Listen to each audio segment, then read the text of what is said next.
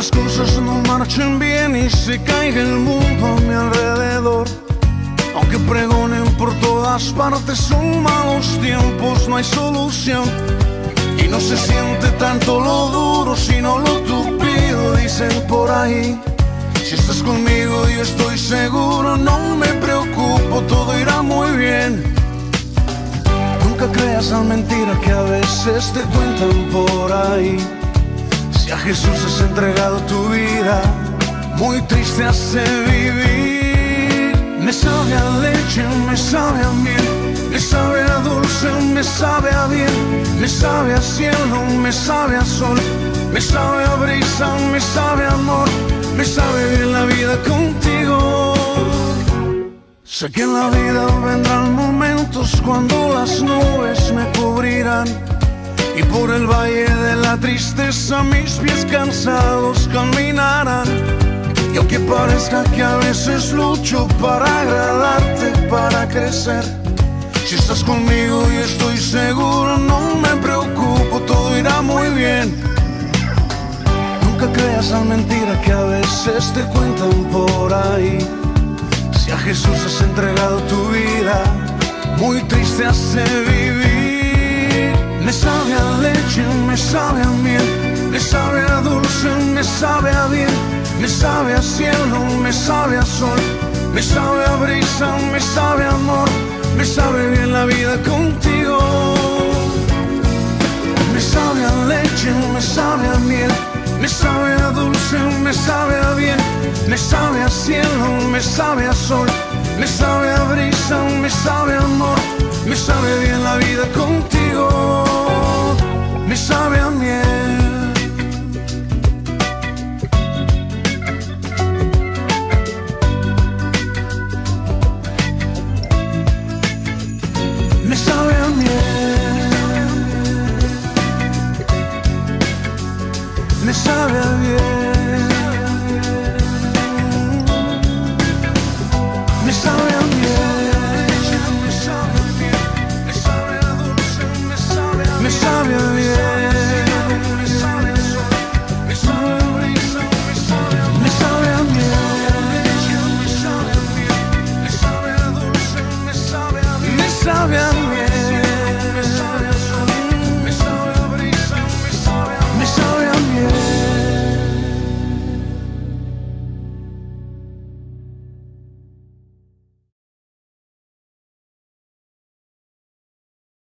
Así va a ser el día que el Señor venga por su iglesia.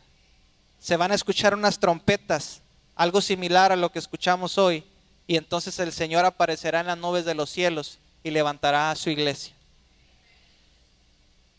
Pero nosotros este, tenemos calendarios. Nosotros como humanos nos gusta llevar muchos calendarios. Yo tengo presente mi calendario, tengo presente el calendario de mi esposa, tengo presente el calendario de nuestro matrimonio, tengo presente el calendario de mi mamá, de mi papá, de mis hermanos, de mis hijos y de mis sobrinos. Y en algunos casos ya me ayudo con Facebook para saber el calendario de algunos de ustedes, cuando cumplen años o, cuando les sale algún recuerdo y lo comparten, ah, mire, este es un momento especial de, de- aquel o aquel amigo. Esto ocurrió hace dos, tres años. Miren, ahí el Facebook nos ayuda un poquito con los calendarios de cada quien. México tiene un calendario, tiene ciertos días festivos. ¿Cuál es el día, de, eh, el- día del trabajo en México? Primero de mayo. ¿Cuál es el día del trabajo en Estados Unidos? Lo acabamos de pasar hace poquito. Tú, Miguel, que eres americano. ¿Cuál- ¿Qué día es? Pero ¿qué, qué día es del, del año? O sea, ¿es 4 de julio o qué es? Ok, ¿y el Día de Independencia es 4 de julio? Ok, ¿en México? 15 de, de septiembre, ¿verdad? El día, bueno, el que, día que se dio el grito, el 15 de septiembre. Ok, cada país tiene un eh, calendario y cada uno de nosotros tenemos un calendario. Ahora, ¿usted qué cree que me importa más a mí o eh, de lo cual me preocupo más? ¿Del calendario de mi esposa o del calendario de, de no sé, de, de mi hermana Eli o de mi hermana Minerva? ¿De quién creen que me encargo yo más o me preocupo más? ¿O de cuál calendario creen que yo estoy más pendiente? Porque si no le festejo su cumpleaños, ay, nanita. O sea, ¿cómo me vería yo que no se me pasara el cumpleaños de mi hermana Gladys o de mi hermana Karina o de, o de Eriquita? Pero siempre se me olvida el calendario del cumpleaños de mi esposa. ¿Ustedes qué piensan de eso? ¿Qué piensas, qué piensas eh, Marisol? Siempre se preocupa por el calendario de su hermana, de sus hermanos, pero nunca se acuerda de tu cumpleaños o del día de su aniversario. ¿Qué, ¿Cómo se siente la mujer cuando no le recuerdan su cumpleaños o el Día de las Madres? Porque México también celebra mucho el Día de las Madres, ¿verdad? Y el Día del Padre no le toman tanta importancia. ¿Cómo nos sentimos los padres cuando a la mamá le hacen un total festín y tocan trompeta, y tambor, pero el de los papás, ¿verdad? ¿Cómo nos sentimos? ¿Verdad que nos sentimos? Ah, qué feo. Así también pasa cuando nosotros no llevamos el calendario de Dios. Dios tiene un calendario y las fiestas que están en la palabra de Dios no son fiestas de los judíos, no son fiestas de los israelitas, dice la palabra de Dios que son sus fiestas, de Él. Las fiestas que están en la palabra de Dios no son de los de, los judíos, son de Dios. Así dice, me celebraréis fiesta. Es fiesta a Jehová. No es fiesta a Moisés o fiesta a Josué o fiesta a David. No, es fiesta a Jehová. Entonces Dios tiene un calendario. Dice la escritura en Génesis capítulo 1, versículo 14. Dijo luego Dios, haya lumbreras en la expansión de los cielos para separar el día de la noche y sirvan, ¿qué dice? De señales para las estaciones, para días y años. Dios en el inicio, en el origen, estableció eh, eh, una forma de poder medir los tiempos. Dios nos enseñó cómo podíamos medir los tiempos. Pero antes la gente, por la caída de la sombra del sol, podían medir el horario, podían medir la hora. Ellos aprendieron a descifrar, a discernir, a interpretar en qué estación estaban. Entonces, antes la gente se guiaba por las estrellas, por el sol, por la luna, pero ahora nosotros nos, para comodidad de nosotros, nos basamos al, al calendario que nos dice el gobierno que sigamos, al calendario que nos dice Roma que debemos seguir, al calendario gregoriano, al calendario romano, al calendario que estableció el Papa o la gente de hace muchos años. Entonces ahora nos basamos al calendario humano y hemos olvidado un poquito o mucho el calendario espiritual el calendario hebreo. Entonces, Dios estableció que las estrellas, que el sol, la luna, las lumbreras que están en el cielo nos indicaran los tiempos, nos dieran una ayuda para nosotros poder descifrar los tiempos, para poder descifrar en qué tiempo estamos viviendo. ¿Ok? Ahora, después Dios les enseñó todas las fiestas que Él quería que le celebraran. ¿A quién? a Jehová, no a nosotros, porque muchos hemos adoptado esta doctrina o esta religión o este concepto de decir, es que nosotros ya no celebramos las fiestas porque eso fue para este el pueblo de Israel. Mas sin embargo, si predicamos Deuteronomio 28 que dice, "Yo te bendeciré y serás bendición y nunca estarás atrás, sino siempre estarás arriba." O sea que tomamos del Antiguo Testamento lo que nos conviene, lo que nos hace sentir bien, pero los compromisos de Dios no los eh, recordamos, no los conmemoramos.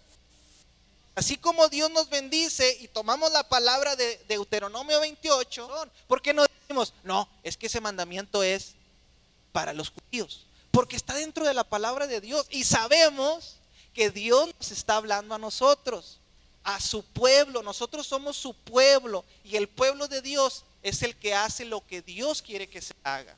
Hay cuatro conmemoraciones que se ah, llevan a cabo antes del otoño o en primavera, ¿sí?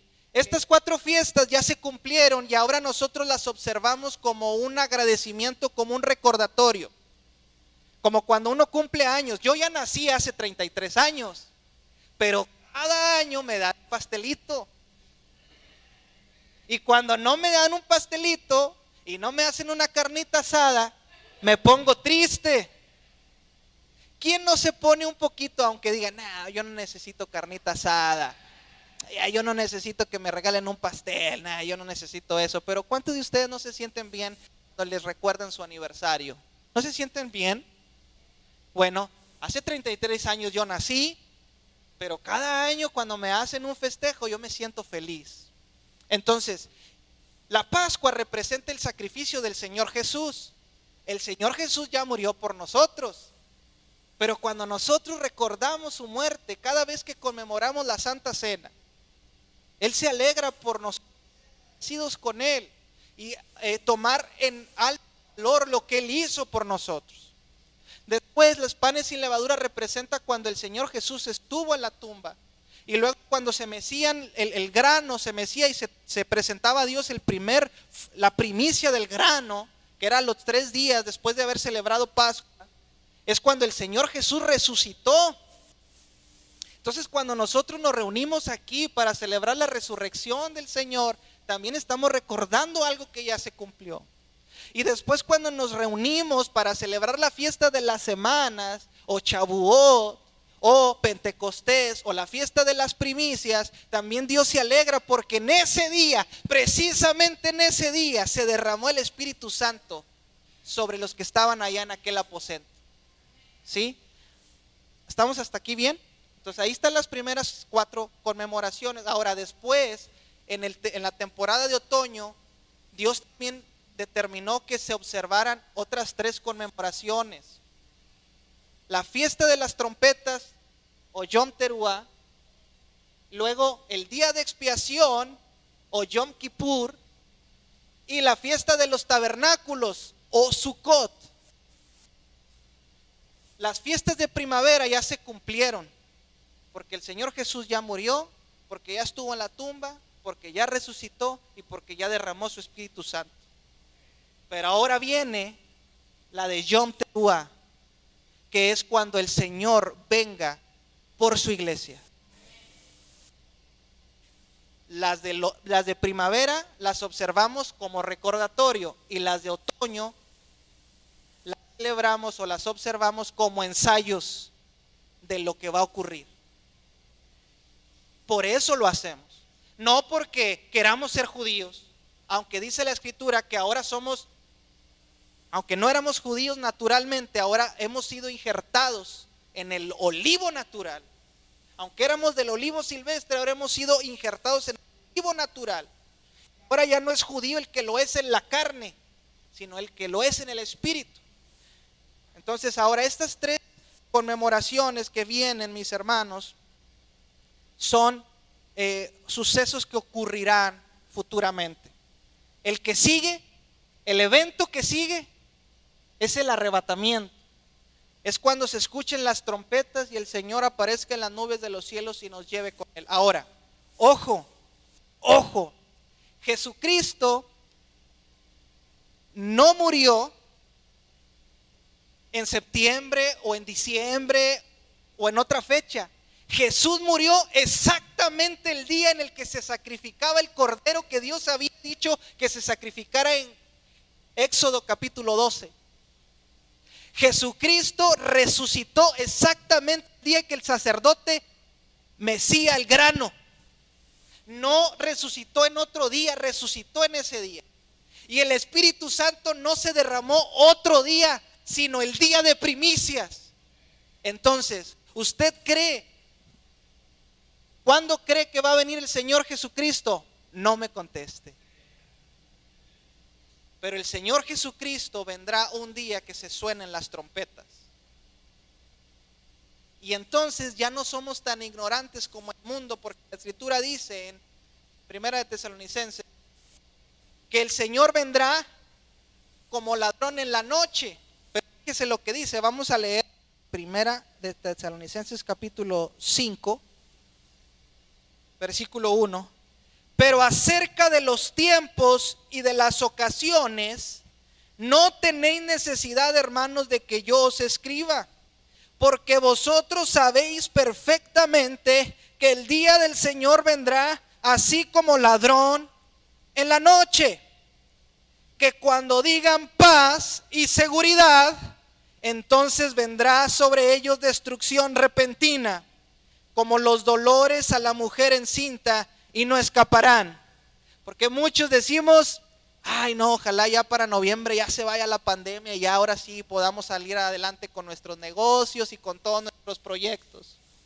Pero cuando el mundo te diga, ya esto va a pasar, entonces le vendrá al mundo. Mis hermanos, estamos en los últimos tiempos y es difícil que en el mundo encontremos paz. La paz la tendremos en nosotros, en nuestra familia, en nuestra vida, porque el Señor nos dará esa paz que sobrepasa el entendimiento humano. Diremos, ¿cómo puede ser que esté tan tranquilo y tan en paz cuando allá afuera hay una guerra? Cuando allá afuera hay una pandemia, cuando allá afuera hay tanto dolor y sufrimiento, ¿cómo puede ser que yo esté tan en paz? Porque esa es la paz que sobrepasa el entendimiento humano. Dice en el versículo 4, mas vosotros, hermanos, no estáis en tinieblas para que aquel día os sorprenda como ladrón. O sea que el Señor vendrá como ladrón para los que estén en tinieblas. Pero para los que estén en luz, no vendrá como ladrón. ¿Cuántos me están escuchando? O sea que los que están en el mundo dicen, el Señor va a venir cuando nadie se lo espere. Porque la gente quiere vivir en tiniebla en tinieblas. Pero los que querramos vivir en luz, más o menos tendremos la idea de cuándo vendrá el Señor. Y vendrá en el día señalado, en el día de Yom Teruah, en el día de sonar trompeta, para que a nosotros no nos sorprenda como al ladrón. Aquí dice Pablo a tesalonicenses. Empieza el versículo 1 diciendo, que vendrá como ladrón, pero vosotros, pero nosotros, los que nos estamos esforzando por descifrar lo que el Señor dejó en su palabra, porque para eso la leemos o no. ¿No leemos la palabra de Dios para poder comprender lo que Dios quiere decirnos? El Señor quiere decirnos que estemos alerta, que estemos alerta porque más o menos en estas fechas cuando se celebra la fiesta de Yom Teruah, probablemente el Señor venga por su iglesia. Yo estoy investigando y este año cayó la fiesta de Yom Teruah el 18 de septiembre, que es el próximo viernes. Entonces, hermanos, estén muy atentos, porque tal vez este viernes venga el Señor por nosotros. Parece increíble, ¿verdad? Y si no llega a venir en Yom Teruah, bueno, entonces sigamos esperando porque tal vez el próximo año 2021 en Yom Teruah venga el Señor por nosotros. Y así, por eso nosotros nadie vamos a saber en qué año va a venir, pero sí vamos a saber en qué fiesta va a venir. No vamos a saber el año, pero sí vamos a saber la fiesta. ¿Cuántos dicen wow? Entonces dice la escritura que el Señor vendrá como ladrón para los que andan en tinieblas, para los que andan en el mundo, para los que no han querido someterse a la palabra de Dios, pero para nosotros, para los de leche y miel, y para todos aquellos que quieran someterse a la palabra de Dios desde Génesis hasta Apocalipsis, no nos va a sorprender, sino que nosotros sabremos estar listos para cuando el Señor venga. Entonces, mis hermanos, ¿por qué les estoy diciendo todo esto? porque es importante que nosotros observemos el calendario de Dios y no nada más nos enfoquemos al calendario humano. Ahora, datos importantes, mire, es otra cosa. Jesucristo no nació en diciembre. Jesucristo nació en, la, medio de la fiesta de los tabernáculos. Entonces, ¿Por qué les digo esto? Porque muchos han menospreciado, yo me, me incluyo, muchos hemos menospreciado las fiestas de Dios. Pero los momentos más importantes de la redención del Señor en fechas de las fiestas de Dios. Jesucristo no vino a este mundo en diciembre como nos ha hecho creer la iglesia católica. Jesucristo vino a este mundo en el séptimo mes del calendario de Dios. En el séptimo mes. Y el séptimo mes es entre septiembre y octubre. ¿Sí? Entonces, nuestra Navidad, así decirlo, es entre septiembre y octubre. Pero como se diciembre, por eso nos es bien difícil dejar de celebrar Navidad en diciembre. Porque nos ponen en la televisión la Coca-Cola con el Santa Claus, con el Santo, el, San Nicolás, y tanto regalo y tanto que no podemos, oye, es que, y entonces defendemos esa, esa costumbre americana o anglosajona, la defendemos a capa y espada, decimos, no, pero es que aunque no haya nacido el Señor Jesús aquí como quiera, ¿por qué? Porque no podemos renunciar a lo que nos inculcaron desde niños. Yo he visto a gente que se convierte el Señor de adulto y siguen celebrando el Día de Muertos cristianos, bautizados, siguen haciendo sus altares de muertos en sus casas. ¡Wow! ¿Cómo puede ser que una cultura y una costumbre humana pueda ser más fuerte que la cultura que Dios quiso implantar en su pueblo? Porque los judíos no se comportaban así aunque eran hijos de Abraham. Abraham tenía costumbres idólatras. Por eso Dios le dijo en Génesis 12, sal de tu tierra y de tu parentela, sal de Ur de los Caldeos, sal de la idolatría y vete al lugar que yo te mostraré. Porque Dios quiere injertar en nosotros una nueva cultura, unas nuevas costumbres. Nosotros no podemos celebrar la muerte, nosotros celebramos la vida. Entonces no podemos vivir en tinieblas. Ahora, no les estoy diciendo con esto que los voy a andar checando en diciembre a ver si celebra Navidad o no. En su caso usted puede hacer lo que usted quiera. Pero yo tengo que decirle que si usted sabe las verdades de Dios, ponga manos a la obra. Muy bien. Entonces el Señor Jesús nació en, en tabernáculos. ¿Sí? Ahora, ¿quiénes sabían que el Señor Jesús iba a nacer? Los reyes magos. Los reyes magos, porque esa es otra cosa que también nos enseñó la iglesia católica, que eran reyes y eran magos.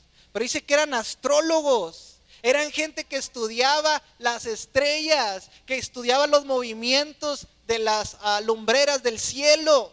Por eso ellos estaban, ellos como eran estudiosos, investigadores, ellos leían la Torá y ellos entendieron más o menos el periodo en el que el Señor, el, Salvador de los judíos, iba a venir.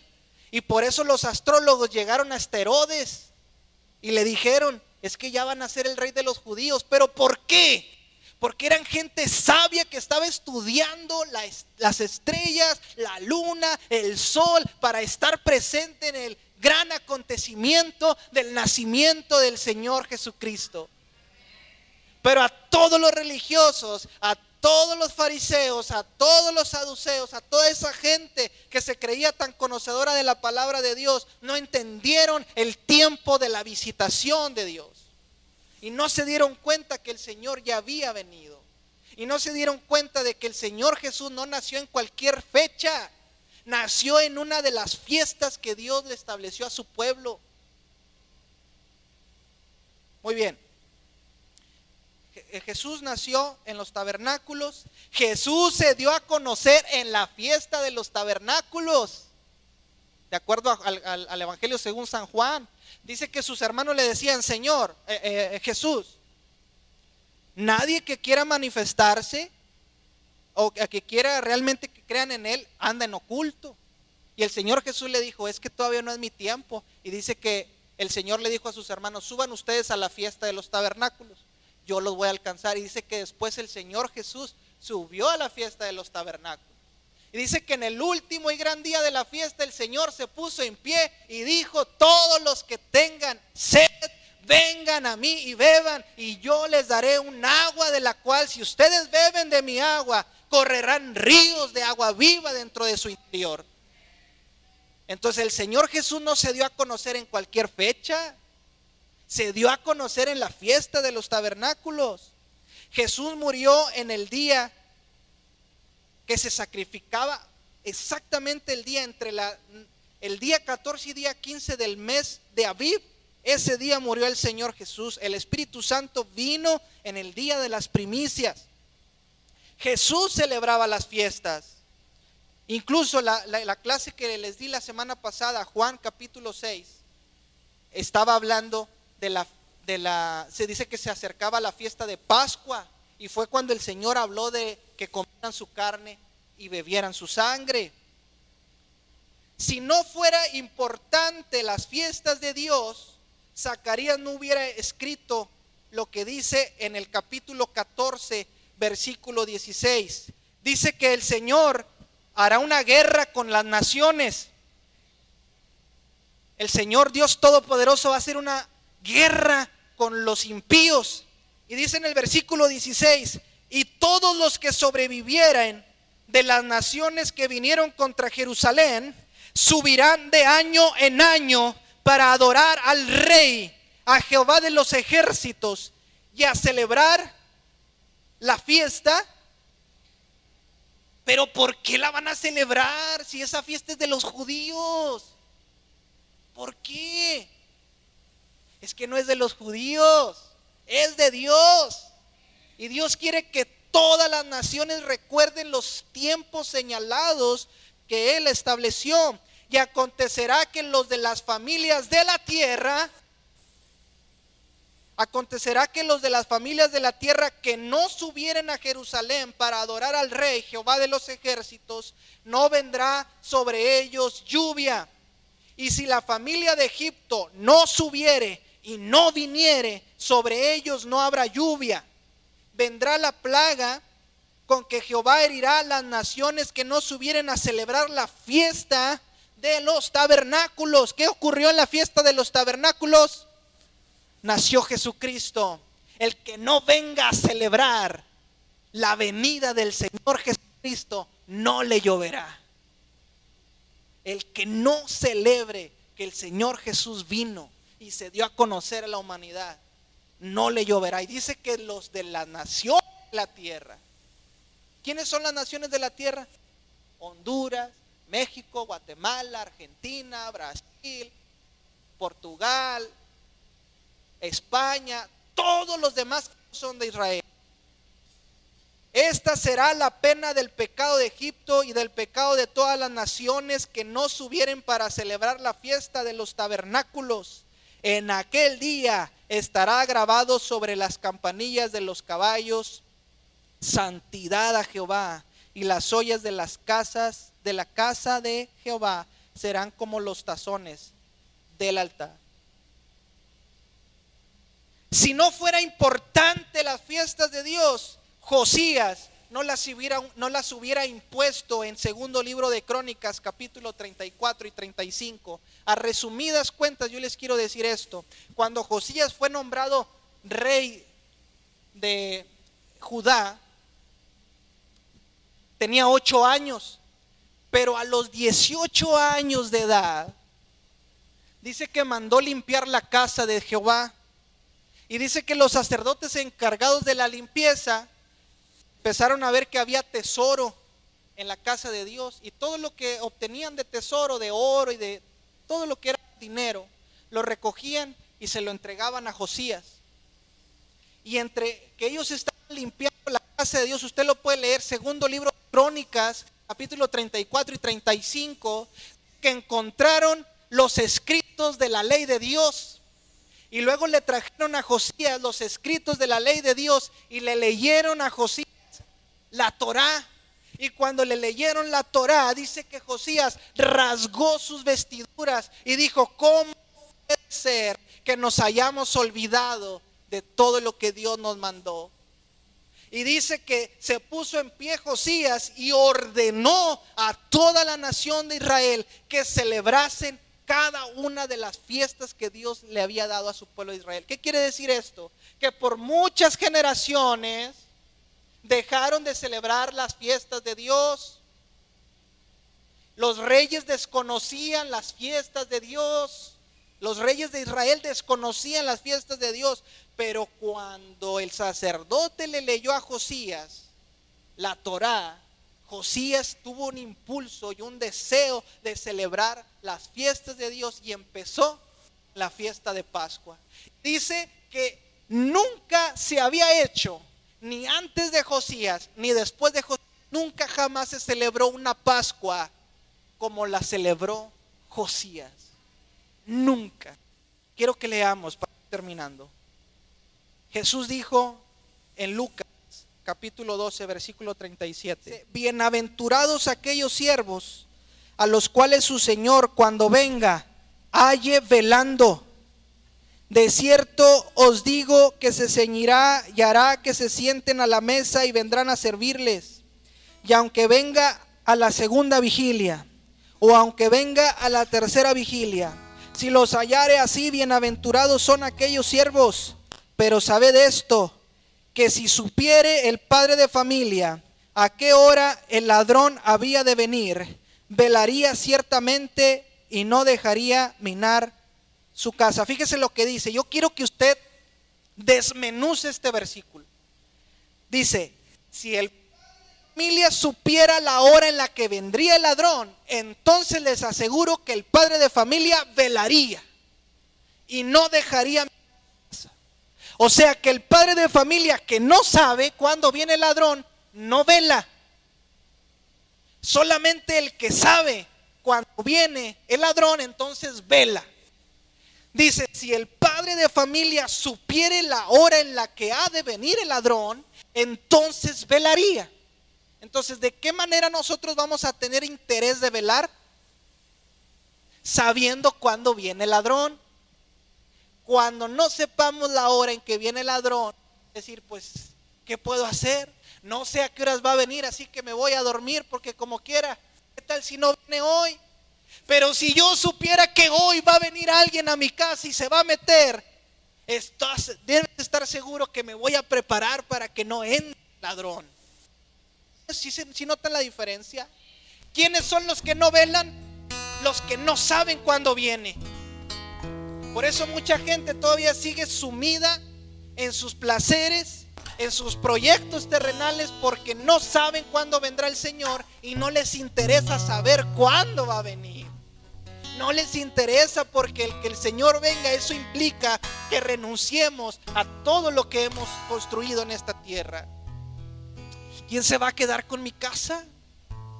¿Quién se va a quedar con mi familia? ¿Quién se va a quedar con mi iglesia. No, yo no me voy. Yo no quiero que nadie tome mi lugar. Yo no me voy. Que vela es el que sabe cuándo viene. Y el que no sabe, no vela. Nosotros, mis hermanos, como leche y miel, tenemos que ser diferentes. Nosotros tenemos que velar todo el tiempo. Y el interés en nosotros va a venir cuando vamos, cuándo es que viene. Si no sabemos descifrar cuándo el Señor vendrá, entonces no vamos a tener el interés de velar. Amos 3:6. ¿Se tocará la trompeta en la ciudad y no se alborotará el pueblo? ¿Habrá algún mal en la ciudad el cual Jehová no haya hecho?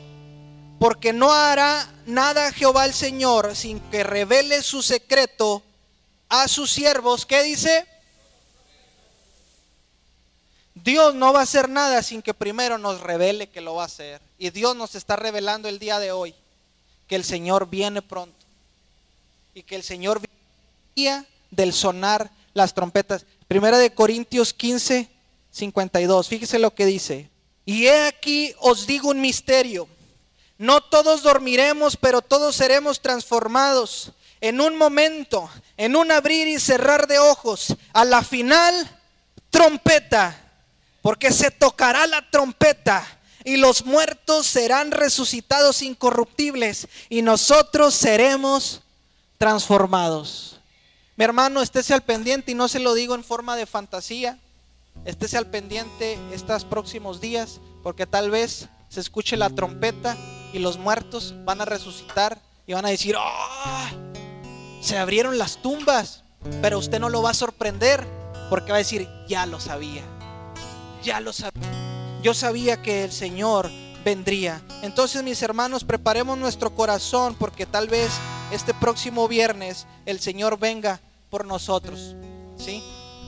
¿Cuántos se quieren ir? O dicen, no, no, no, mejor que no venga que no venga porque todavía no estoy listo. Bueno, póngase a cuentas. Pongan por eso predicarles antes de que ocurriera. No les iba a predicar el mero viernes. Saben que se me pasó, pero ya vino el Señor. No, quise predicarles con tiempito para que el que no sabía se prepare, porque tal vez este viernes el Señor venga por su pueblo. Quiero terminar leyendo Mateo 25, versículo 1 entonces el reino de los cielos será semejante a diez vírgenes que tomando sus lámparas salieron a recibir al esposo. Cinco de ellas eran prudentes y cinco insensatas. Las insensatas tomando sus lámparas no tomaron consigo aceite, mas las prudentes tomaron aceite en sus vasijas, juntamente con sus lámparas. Tardándose el esposo, que dice, tardándose el esposo, cabecearon todas y se durmieron. Y a la medianoche se oyó un clamor aquí viene el esposo, salida a recibirle. Entonces todas aquellas vírgenes se levantaron y arreglaron sus lámparas. Y las insensatas dijeron a, los, a las prudentes, dadnos vuestro aceite, porque nuestras lámparas se apagan. Mas las prudentes respondieron diciendo, para que no nos falte a nosotras y a vosotras, id más bien a los que venden y comprad para vosotras mismas. Pero mientras ellas iban a comprar, vino el esposo y las que estaban preparadas entraron con él a las bodas y se cerró la puerta. Después vinieron también las otras vírgenes diciendo, Señor, Señor, ábrenos. Mas él respondiendo dijo, de cierto os digo que no os conozco, velad pues, porque no sabéis el día ni la hora en que el Hijo del Hombre ha de venir. Diez eran vírgenes, pero sin aceite. El aceite representa el entendimiento Cinco de las vírgenes sí tenían entendimiento para descifrar los tiempos y cinco no tenían ah, la capacidad de comprender los tiempos finales. Ambas se quedaron, ambos grupos se quedaron dormidos porque el Señor tardaba y mis hermanos, el Señor partió y fue visto por aquel grupo de personas ascender al cielo. Desde ese momento los seguidores de Cristo empezaron a esperar su venida. Pablo murió esperando que el Señor viniera por él. Pedro murió esperando que el Señor viniera por él. Martín murió esperando que el Señor viniera por él. Charles Spurgeon murió esperando que el Señor viniera por él. Billy Graham murió esperando que el Señor viniera por él. Y todos los que realmente amamos al Señor y le servimos de corazón, vamos a estar esperando su venida. Ojalá venga este viernes. Yo quiero que el Señor venga pronto. Pero tal vez no va a venir este viernes por amor a todas esas personas que aún no han venido a sus pies. Y si no viene este viernes, entonces hay que prepararnos porque tal vez en el 2021, en Yom Teruah, el Señor venga por su iglesia. Al sonar de la trompeta. Dice la escritura que se dio un clamor. Todos estaban dormidos, pero cinco tenían entendimiento. Cinco sabían descifrar los tiempos y cuando se escuchó el clamor y cuando se escuchó la trompeta y cuando se dio el soplo, entonces las que sí tenían entendimiento se levantaron y ya estaban listas. Pero la gente que no tenía entendimiento se quedó afuera. Y el Señor les dijo, no los conozco. Entonces toda esa gente que ama más terrenales y que quieren vivir sin entendimiento, cuando suene, cuando se escuche el clamor de la venida del Señor, no entenderán y no podrán ser salvos.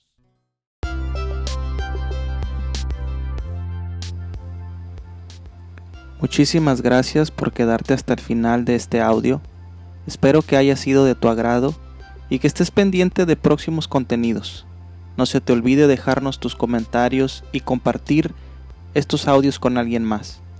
Dios te bendiga. Hasta pronto.